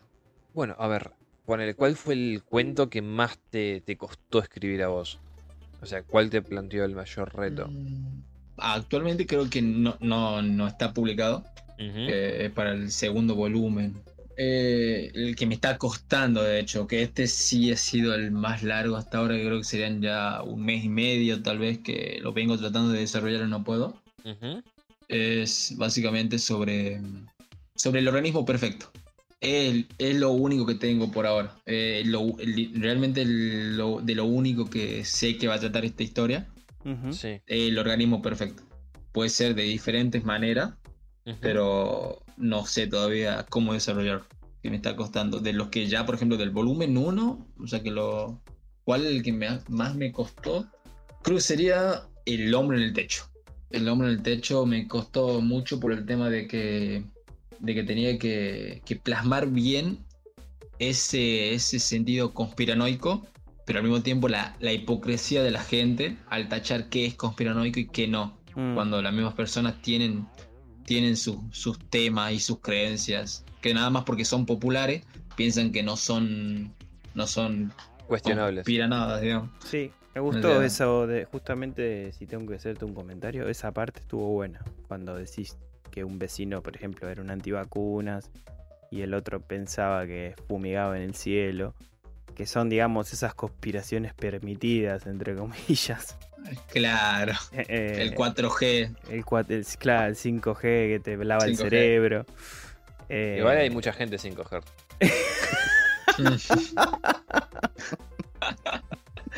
ah, buenísimo. Más bien por el juego de palabras. Este Dave. Dave, de los dos, el que siempre se la manda. No dije nada malo, boludo. Estaba regaladísimo, o sea, sí era vos. Pero bueno, sí, eh, eh, en ese cuento tuyo igual creo que lo manejaste bien. A mí me gustó el plot twist. Sí, El también. plot twist que le meten eh, Sí, sí. está, está no, lo spoilemos por, por- para No, no, invitar no, a los oyentes que lo lean. Pero sí, Me, me gusta el, giro de tuerca que tiene. quiero Ah, tuerca, sí. estuvo bueno. Sí. No me lo esperaba. No, no, yo tampoco. El llamado No, por yo sí desde un principio, va, sí, desde un principio trato de... Ya lo tenía desde un principio, lo tenía, digamos, en la cabeza. O sea, la razón por la que yo le escribí, digamos, el relato era por el final. O sea, Mm. eh, todo lo, lo hice básicamente para ese momento. Yo generalmente cuando escribo me, me- justamente me complico con los finales. Muchas veces. Creo que a veces hay que empezar más por el final que por otra cosa. A veces saca- sí. ¿Por qué te pensás que las películas empiezan? Te Mm. preguntarás por qué estoy aquí. Ya está. Esta es mi vida. Ya está escrito el final. sí, es verdad. Yo me la complico también. No, pero yo a lo que me refiero es, no sé si estamos hablando los tres de lo mismo. Yo a lo que voy es la parte en la que él te, personaje, Mm. te explica la relación o, o lo que entraña eh, él y, la- y el hermano. Eso es lo que voy yo, eh. Sí, sí, sí, sí. Ah, sí. Ah, sí, sí, sí, sí. Eso es, lo, lo de otro, digamos, lo del viejo yo me lo esperaba, eso sí. Ya. Lo de la relación con el hermano, no. Que Fue Mm. como, ok, ahí, eso sí me gustó, fue un buen Claro. plot twist. Es Sí, como, sí. ah, Ok, Un buen condimento, sí. claro. La mayoría de las historias, ¿cómo, cómo se te ocurren, Lautaro? Hay algunas que son, obviamente, porque de la nada, o sea, realmente mi inconsciente me da todo el tiempo historias. O sea, Claro, como decías todo el antes, tiempo dando. estás con tu novia y de repente, uh, uh pará, pará, ¿qué? Sí. Y otras veces en mis sueños. Sueño demasiado. O sea, es muy raro que no sueñe. Y, y es muy raro que no me acuerde del sueño. Por lo general me los, sue- me- los sueños me los acuerdo completamente. Y, y lo peor de todo, que algo que me di cuenta hace poco gracias a mi novia también, Mm. que yo le cuento a ella a veces mis sueños para, para- por si me olvida en algún momento. Ella me dice que no, no son cosas al azar, o sea, toda una historia hecha, o sea, toda una, una historia bien desarrollada. No es que, por ejemplo, estaba de la nada en la pirámide con Hitler y de la nada ya estaba sobre un velociraptor. No, o sea, todo tenía un- un- una narrativa. Claro, claro. Excelente. Entonces, Qué eso, suerte que tenés, porque yo no logro mucho. recordar. De hecho, bueno, o sea, tengo, además de Nocturne, de Nocturne Inferno, volumen 1, 2 y 3 y, todo, y el proyecto, obviamente. Eh, tengo otro libro que to- todavía no lo voy a publicar, que recién voy por la mitad, que básicamente trata sobre, sobre diferentes monstruos que, que di- directamente estuvieron en mis sueños. O sea, como son sacados completamente de mi, de mi mundo onírico. Ok. Perfecto. Eh. Eso está muy bueno, parece, suena muy interesante. Sobre todo si tenés la suerte de, de poder anotar o, o bueno, que, o que tu novia te lo recuerde o lo que sea sobre tus sueños, porque a mí me pasa que no me acuerdo casi nada, muy pocas veces. O sea Sí. que, Igual Básic- eso es normal, ¿verdad? De Sí. Ese tipo no acuerdo. De hecho, dicen que la práctica es despertarte y tener un al lado un bloquecito de nota con una lapicera si llegas a tener sueños recurrentes. Porque la idea es que si te despertás, instantáneamente escribirlo. Eso es lo que supuestamente eh, dicen o, o aconsejan hacer si, si tenés este tipo de recurrencia ¿no? en el sueño. Antes de que se Claro. desvanezca. Antes de que se disipe la idea, Mm. por- eh, con palabras, no te, o sea, no te vas a poner a escribir todo el sueño, pero así como líneas que te ayuden después a hilvanar de qué iba ese sueño y, y ayude al inconsciente a decir, sí, soñé eso, listo. Capaz que no todos los detalles completos, pero el, el jugo de la historia sí, el, el corazón. Y no sé si a ustedes les pasó, digamos, alguna vez que a mí me pasa, es un poco normal dentro de todo, eh, los sueños, digamos, que me despierto, pero en realidad estoy dentro de otro sueño y así, digamos, o sea, eh, me despierto, pero en realidad estaba soñando dentro de otro sueño y de ahí me despierto y ahora sí estoy, digamos, en una vida real y todo eso. Tipo Inception, la verdad. Ah, Soñaste que soñabas. No. Claro, exactamente. no, no, no me ha pasado, la verdad. Y Bueno, me- sí, eso me pasa muy normalmente. O que los sueños duran demasiado para mí. Mm, De- o sea, siento que sueño, sueño y un pasado, bueno, hubo una vez que todavía me acuerdo, Mm. que siempre lo digo, que es eh, un sueño que para mí duró dos años por ahí. O sea, sin mentir, dos años. Ajá. Y, y era una, o sea, era, yo era, digamos, grande y, mm. y de la casualidad de la vida, yo en ese sueño tenía, había adoptado una, chi, una, una chiquita y tenía una hija adoptiva y bla, bla, bla. Y han pasado dos sueños, digamos, dos años, digamos, con, con esa, con niña. Y cuando me despierto me di cuenta que era todo un sueño y ha sido súper devastador. O sea, era como Claro. encariñado con un ser ima- eh, imaginado, digamos, era como. Sí, sí, con un ser imaginario, mira vos. Hay un cuento de Junchito que es parecido a lo que estás contando. Sí, justamente eh, me- eh, algo que me ha interesado mucho más, eh, porque esto me pasó a los 17 años por ahí, algo que me interesó mucho más en Junjito fue gracias a este relato. Mm, te iba a decir, me hace acordar mucho. Pero que va de la misma Sí, situación. sí. Una persona que, Sí. que sueña años, una vida entera casi. Mm. Claro, Y pero lo va desgastando físicamente. Lo va desgastando físicamente, sí. De una manera más rápida. Sí, Sueña y pasan tres años en el sueño. Se despierta y pasaron tres años. Ah, Pero capaz que igual durmió lo bueno es que ocho ese horas. sí tuvo un final feliz para mí, de todos los relatos. Sí, un, un poético por lo menos, se podría decir. Sí, un final poético. Pero sí, sucedía eso. De un día para el otro empezó a soñar que en sus sueños pasaban 5 o 10 años. Capaz que dormía 8 horas. Pero cuando lograba despertarse, era una, eran esos años. claro. No, lo único que me, me trae a la, a la mente es la- una historia de Reddit que hay así también, de un chabón que. ¿De qué? de Reddit. Ah, Reddit. Reddit tuvieron una historia justamente un tipo jugando, creo que al fútbol americano allá en Estados Unidos. Choca, cae al piso inconsciente, se despierta, tiene una vida con una mujer, qué sé yo, qué sé cuánto, y en un momento de, de- de su adultez, era un pendejo, que habrá tenido 17, 18 años, con unos 30, 30 y pico, mira una mm, lámpara y la ve rara, la nota rara, como que no tiene eh, materia, ¿no? Parece No. real. no parece real. Ah. Y cuando se acerca más, abre los ojos y estaba en la cama de hospital. y es como que supuestamente todo lo que él vivió o experimentó Mm, era parte de su inconsciente. parte del subconsciente, mira. Y no había pasado nada, ponerle 5 o 10 minutos que estaba tirado en el piso. Me, me trajo reminiscencias a eso. Mm. Eh. Sí, Pensé o que era más parte de la ficción. hay personas también que han sufrido coma o cosas así que también han tenido sí. recuerdos o historias armadas que solo ocurrieron en sus mentes. Lo, lo grande del inconsciente. Sí, verdad. sí. La verdad que es fascinante. Pero bueno, bien. A ver, em, ¿querés que profundicemos un poco más sobre el- cómo se le ocurren? O sea, a vos una idea, ¿te nace de qué?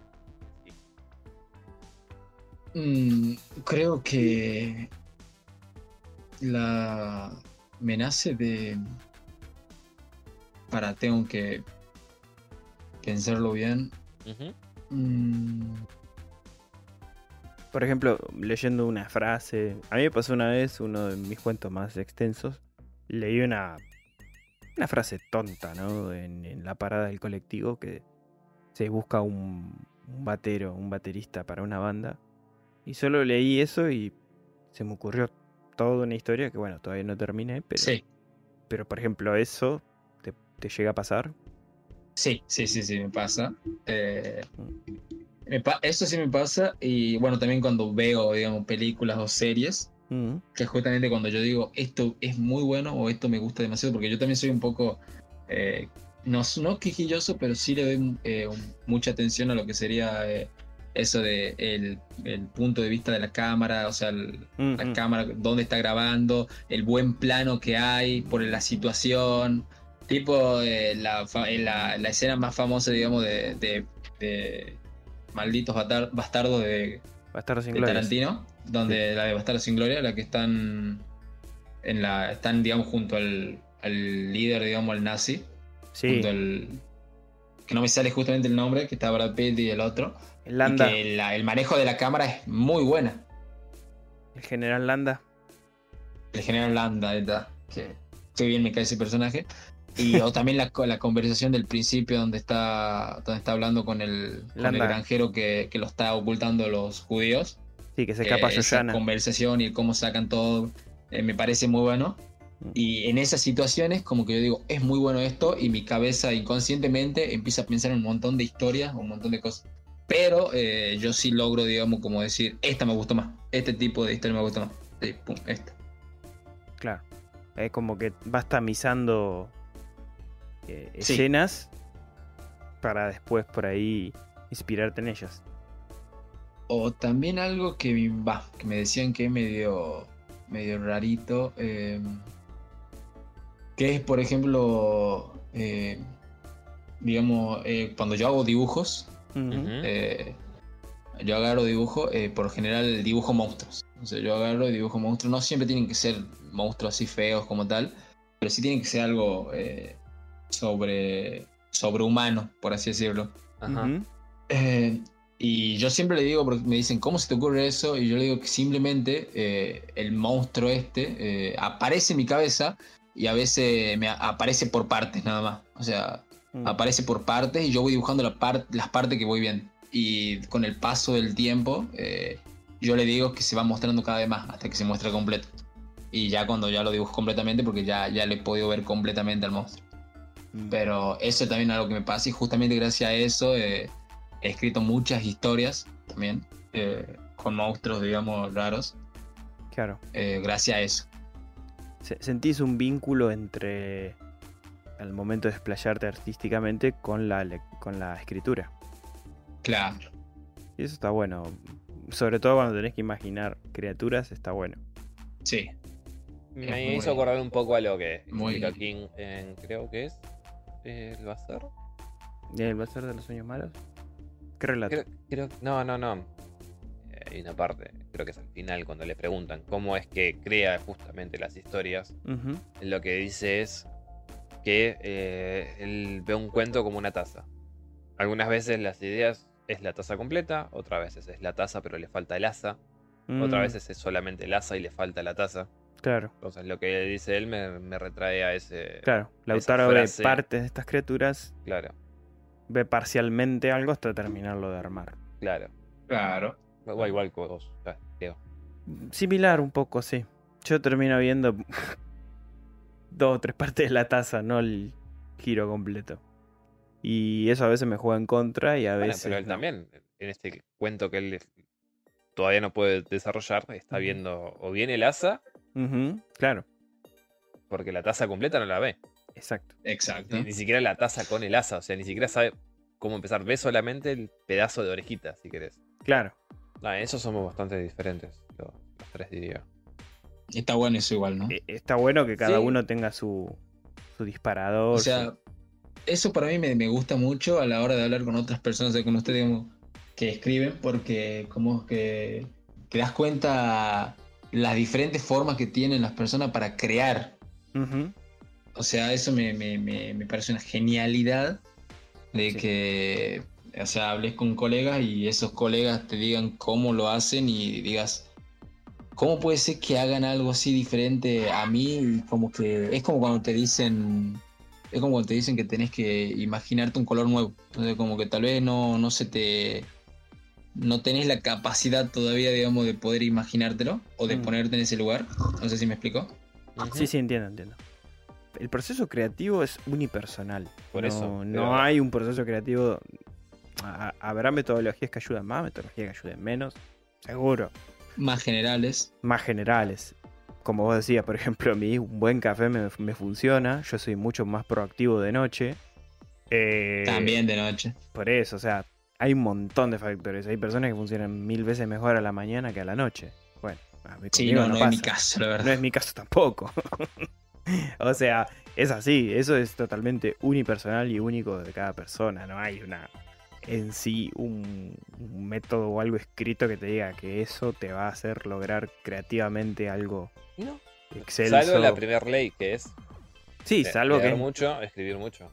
Sí, principalmente que es nutrirse de, de otros autores para adquirir, como vos, bien decías, vocabulario, que es lo fundamental, y, y por ahí también eh, inspiración o, o métodos de, de escribir, etc. O el estilo. Decime vos, Lautaro, de qué forma esperás o, o crees que puede llegar a afectar tus historias a quienes te lean.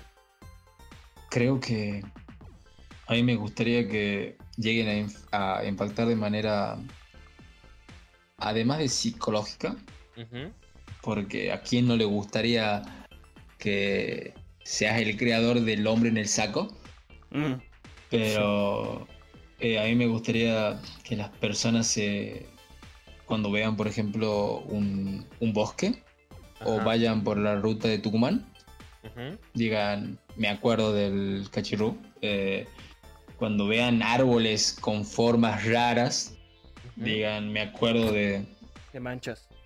de manchas, y que no solamente se quede ahí, sino que eh, lo, lo inquiete, lo inquiete porque es lo que a mí más me interesa, es lograr causar un impacto, digamos, en las personas eh, a nivel psicológico, porque bueno, o sea, el, el terror eh, es algo que al, al menos las personas, digamos, creo que no la gran mayoría, no logra ver su belleza. Si bien yo creo que lo respetan tal vez, o sea, les parece un buen género y lo respetan, Mm, pero eso no, no es lo mismo respetar que estar consciente de la belleza del terror. mm, Que puede sonar un poco retorcido igual, o sea, lo bello de lo grotesco sería la expresión. Muy interesante lo que decís. Y, y eso justamente, digamos, me, me- me gustaría llegar. O sea, que las, las personas digan, he logrado ver la belleza de que tienen el terror y lo desconocido o el terror cósmico gracias a tu relato. Ok. Excelente, excelente la, tu, tu concepto. Me parece muy interesante. Muchas gracias. Y justamente con esto de la belleza, como decís, del terror, eh, me ha pasado con películas, con libros sobre todo, y hasta con videojuegos recientemente. Que a través de algo terrible por ahí que estás viendo, tiene, encierra algo de belleza. Exacto.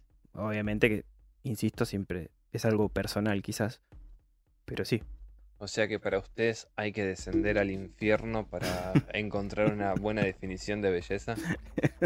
Y te tiene que y te tenés que dar ahí hasta que te guste. Claro, algo así. Me pasó hace poco, por ejemplo, con un videojuego, eh, Marta is Dead. El juego, básicamente, no, no, lo- no lo voy a spoilear mucho, pero es muy interesante el videojuego. Es de dos hermanas gemelas, de las cuales una es muda y la otra no. La que es muda muere accidentalmente en un río. Claro, porque no podía gritar. Pero ¿qué pasa? Dentro del núcleo de la familia, la que era más... Dale, hijo de puta. La que era más... no, igual. Es un Yo maldito. pensaba que él no estaba tirando un chiste, yo que estaba aclarando nada más. No, no, es un hijo de. Ahora que un chiste será más todo. ¿Qué sucede? La más querida dentro del núcleo familiar, y estamos hablando eh, de una Italia durante la Segunda Guerra Mundial, o sea, el contexto era bastante feo, Sí. muere la, la que es muda, justamente. Pero ¿qué pasa? La muda tenía un collar que era un poco de. Y, y también una manera de vestirse donde cada hermana se identificaba. Entonces, en el medio de la desesperación que la hermana ve, la que puede hablar, ve morir a la, a la muda, se pone el collar y se hace pasar por ella después. Y no habla más. Entonces queda como la que murió es la hermana y no Marta, justamente, que es la que tendría que haber muerto.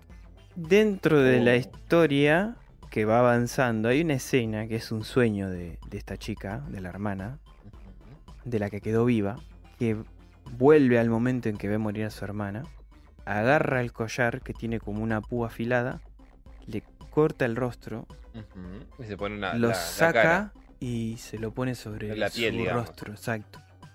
Y- y todos los colores que eligieron para ese momento, que está sobre el césped, la cabeza del cadáver y todo eso.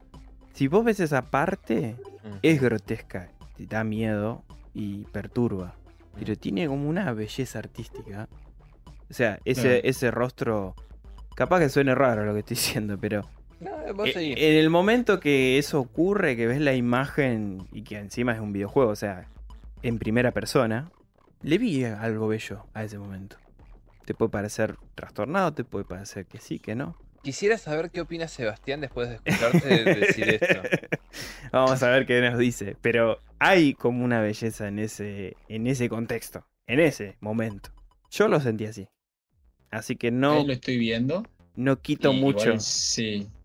Yo no te juzgo. Yo creo que el contexto en el que estás, eh, en el contexto en el que está, digamos, todo también lo hace, digamos, más eh, bello artísticamente hablando. Porque a veces la gente se, se lleva el- la definición de belleza a los estándares de belleza físico, cuando en realidad, Exacto, hablando de belleza artística, en realidad es algo completamente diferente. exacto.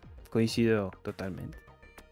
Así que bueno, cerrando un poco ya la, la entrevista, Lautaro, que desde ya ¿sí? muy interesante.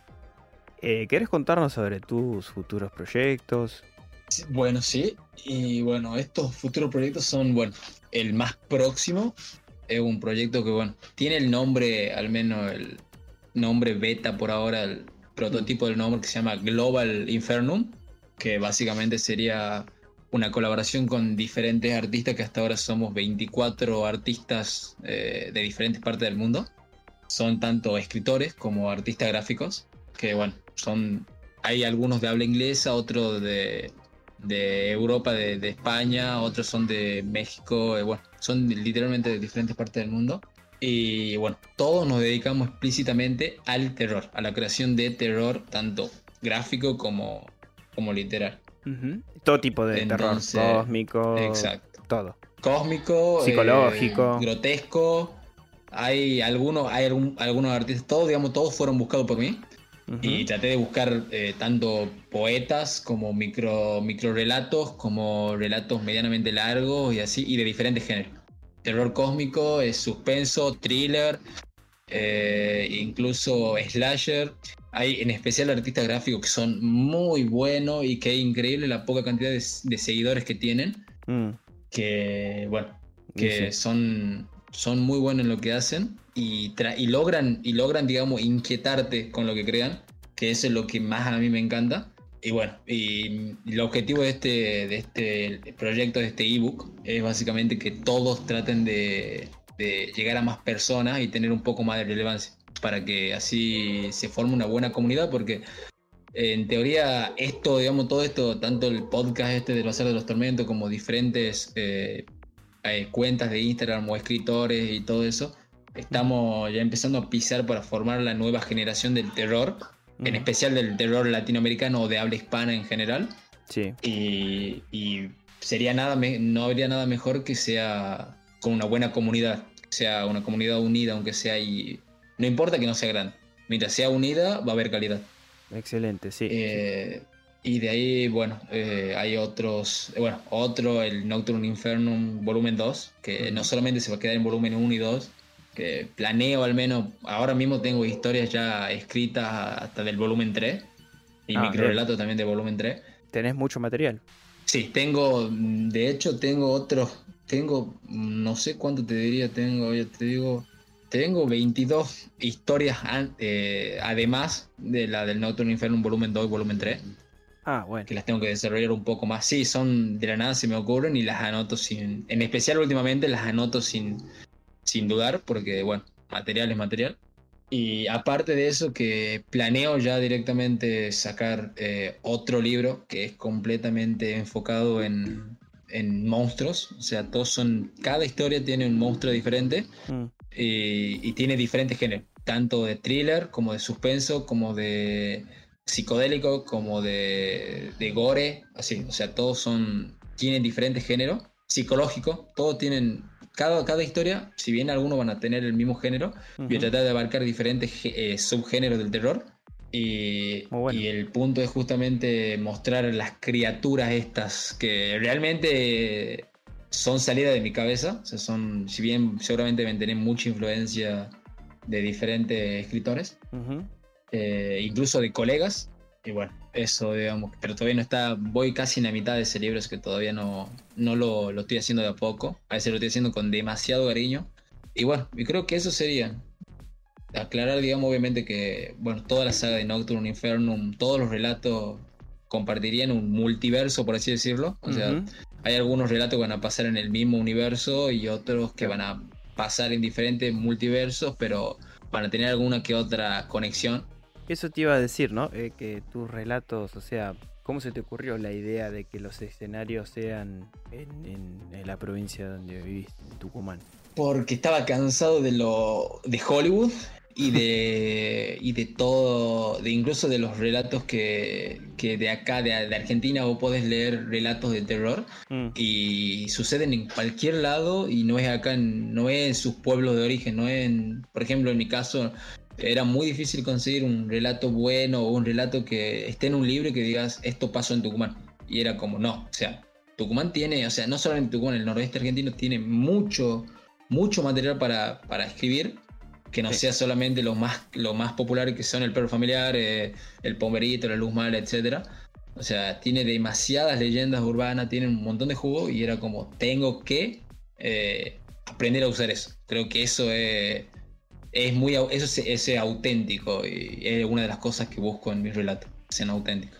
Me, me- me hizo acordar un poco a, a Borges cuando escribió There are more things o hay otras cosas. No sé si lo leíste alguna vez. Creo que no. Trata de un hombre que mm, es de Austin y su tío vive acá en Loma de Zamora. Y se entera de su muerte, va justamente, se viene de Estados Unidos para acá Argentina, Loma de Zamora, y descubre que, eso, o sea, este cuento Borges lo hizo en honor a Lovecraft, justamente, Sí. porque la casa tenía todo un- como un tratamiento, o, o- o sea, a partir de la muerte de su tío, porque supuestamente adentro vive una bestia primigenia. Y ese relato yo no lo conocía, lo, lo conocí hace un tiempo gracias a la- al audio relato que hizo Corman. Y me, me quedó eso, ¿viste? Que, qué escenario justamente elegir Loma de Zamora, una cosa totalmente impensada que, que algo cósmico esté habitando ahí. Y bueno, lo que hizo Lautaro con, con uno, bueno, con su relato, por ejemplo, Terremoto en Tucumán, que me hizo así como... Y sí, ¿por qué estas cosas no podrían ocurrir acá también? O sea, es un escenario... Generalmente, en mi caso, yo tiendo a imaginarme, generalmente elijo la parte urbana, ponele, a veces bosques, a veces no, pero siempre trato de no darle un lugar específico. Generalmente, obviamente, me recuerdan al lugar donde estuve, pero no digo esto ocurre en tal lado. Es como que mis, mis posiciones son siempre imaginarias. Similares, seguramente, no sé, a un pueblito abandonado de Argentina, a un pueblito de Estados Unidos. Pero sin decir específicamente dónde. Y esto que, Sí, sí, entiendo. y esto que propones vos está, está bueno, está, está interesante. Tanto en Cachirú, en Terremoto en Tucumán. eh, Y por ejemplo, eh, bueno, por ejemplo acá en Nocturne volumen 2, digamos, va, mi plan es que cada, cada volumen tenga sí o sí una, una historia de, de una leyenda argentina, sí o sí. O sea, tenga una reinvención mía de, de, una, de una leyenda de Argentina. Eh, ahora, digamos, en este caso, en el volumen 2 va a estar La Paz de la Pata Sola. Mm, No sé si ustedes la ubican. no, la pata sola no. Bueno, es una, como una bruja, por así decirlo, que le falta una pierna y que ella anda saltando en un solo pie. básicamente. Suena, suena grotesco, la Sí. verdad, la el imaginarse eso.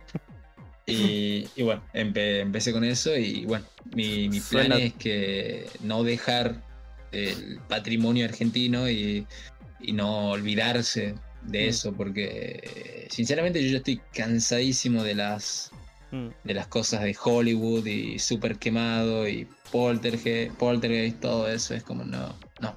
Está bien, está bien. Vos querés reinventar el género usando también criaturas del folclore nacional, podríamos decir. O Exacto. incluso de Latinoamérica también hay mucho folclore en cada país. México Sí. tiene un montón. En Colombia tiene lo suyo. O sea, todos los países de Latinoamérica tienen sus, sus leyendas urbanas también interesantes. Igual acá te digo, los críptidos nos quedamos con los peores. bueno, Sí, es verdad, igual sí, Estados Unidos tiene muchos críptidos muy, muy buenos, la verdad. mm, Nosotros nos quedamos con los peores. sí, sí. Tenemos las peores, o sea, después el, el pomberito que tiene los pies al revés nada más.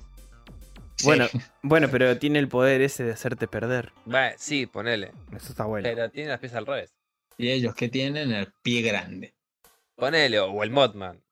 ¿Qué sé yo? no Sí, tenemos- oh, ese es muy bueno. Eh, Modman es muy bueno. sí. Nos quedamos con los peores. Nuestros aborígenes tenían la peor imaginación. Nativos. La peor. Para bichos, ¿no? Obviamente. Después tienen leyendas hermosas, pero para críptidos son unas porongas. Mm. Sí, bueno, de comparación decía de otros criptidos de otras tribus, sí, puede ser. Igual, yo creo que de lo que es folclore a nivel mundial sabemos poquísimo.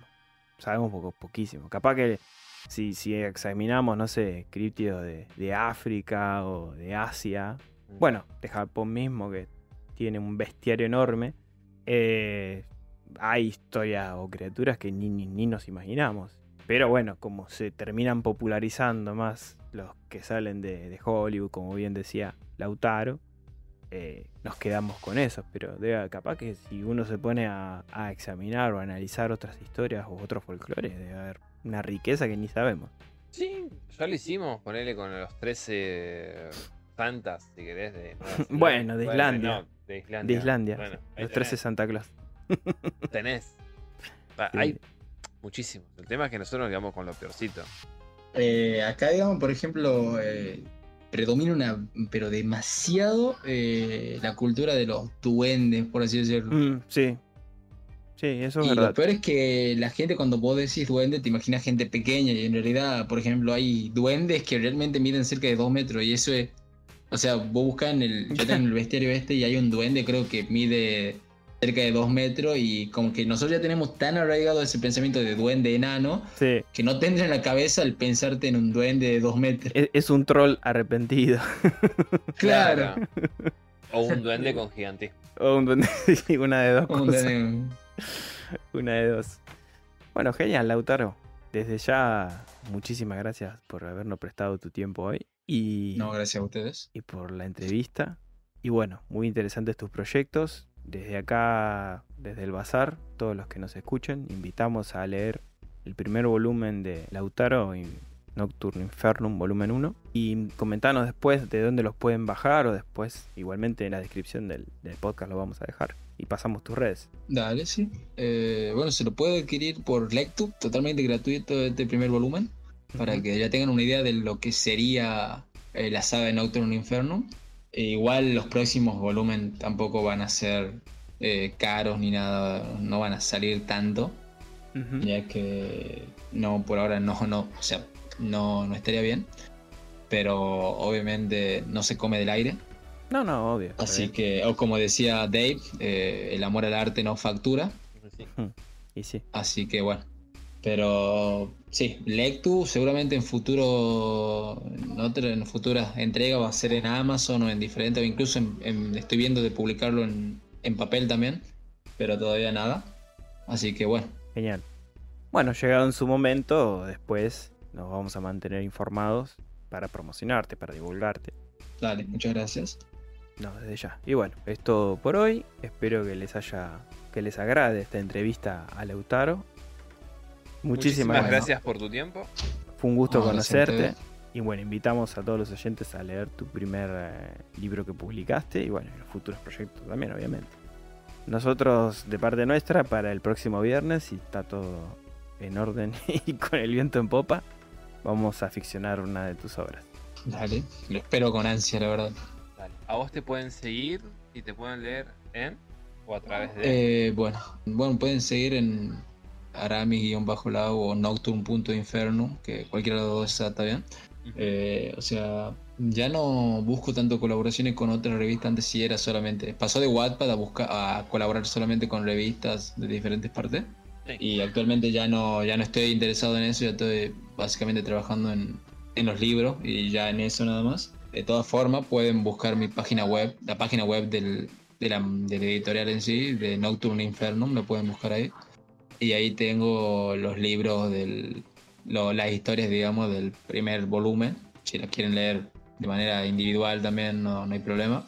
Perfecto. Genial. Bueno, Lautaro, un gran abrazo y bueno, un tenebroso abrazo a todos los oyentes y nos volvemos a A escuchar la próxima semana. la próxima semana. Chao. Chao, gente. Chao.